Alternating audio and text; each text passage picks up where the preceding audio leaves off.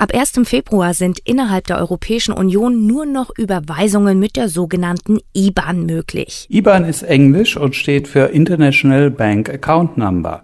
Die Länge der IBAN ist unterschiedlich je nach Land und kann bis zu 34 Stellen betragen. In Deutschland sind es einheitlich immer 22 Stellen.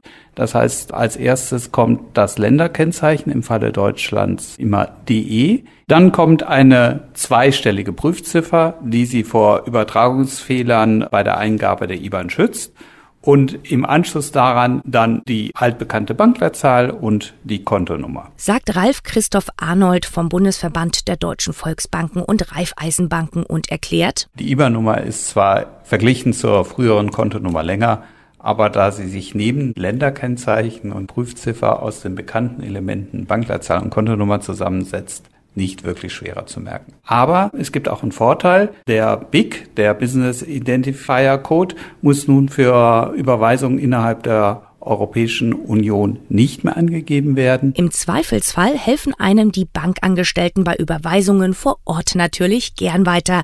Eins können sie bis zum 1. Februar aber auf jeden Fall noch tun. Alte Überweisungsformulare, falls Sie noch welche zu Hause haben sollten, ausmustern.